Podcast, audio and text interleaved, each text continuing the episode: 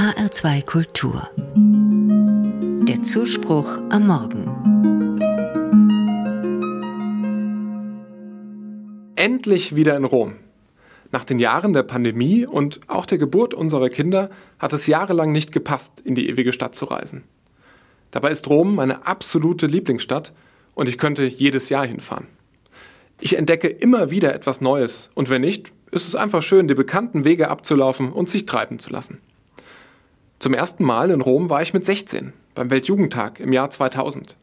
Die Stadt war voller junger Menschen aus aller Welt, die ihren Glauben feierten und dabei nicht nur einer lebendigen und jungen Kirche begegneten, sondern auch dem damaligen Papst. Johannes Paul II. zu sehen und zu erleben war unfassbar beeindruckend und die Atmosphäre in der Stadt hat mich begeistert. Damals wurde der Gedanke bei mir wach, in Rom musst du mal für eine längere Zeit leben. Und tatsächlich hat es geklappt. Mit Mitte 20, während des Studiums, konnte ich meinen Traum wahrmachen. Ein Jahr in Rom leben und studieren. Mit den Einkäufen über die Piazza Navona und auf dem Weg zur Uni jeden Tag am Pantheon vorbei. Da fühlte ich mich richtig angekommen. Und Rom hielt alle Versprechen. Es war ein geniales Jahr, das ich nicht missen möchte. Seitdem war ich oft wieder in Rom, fast jedes Jahr. Dann aber kamen andere Dinge in den Fokus. Die Arbeit, die Familiengründung und ja, leider auch die Pandemie.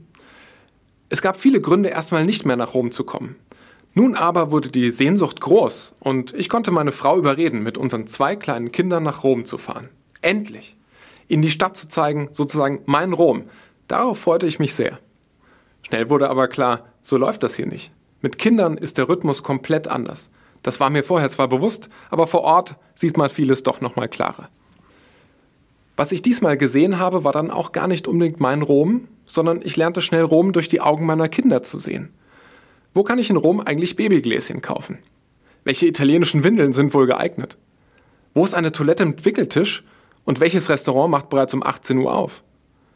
Wie kommen wir mit dem Kinderwagen in den Petersdom? Und vor allem, wo ist der nächste Spielplatz? Es stellten sich also Fragen, die sich mir in Rom vorher nie gestellt haben. Dabei habe ich einiges gelernt.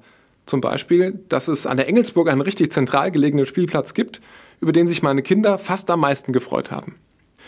Oder auch, dass der glatt gewienerte Boden des Petersdoms eine ideale und saubere Spielfläche abgibt. Und sowas gibt es in Rom selten. Und vor allem habe ich gelernt, dass es nicht nur darauf ankommt, ein vorher geplantes Programm abzuspulen, sondern die Dinge auf sich zukommen zu lassen. So wurde es eine ganz andere Rom-Erfahrung und eine, die ich nie vergessen werde. Und ich hoffe, meine Kinder auch nicht. Dabei musste ich manches Mal über mich selbst schmunzeln und daran denken, wie wichtig es ist, sich auf neue, auf andere Perspektiven einzulassen. So bin ich am Ende beschenkter und vor allem anders aus Rom heimgekommen, als ich vorher geplant hatte. Und dafür bin ich wirklich dankbar.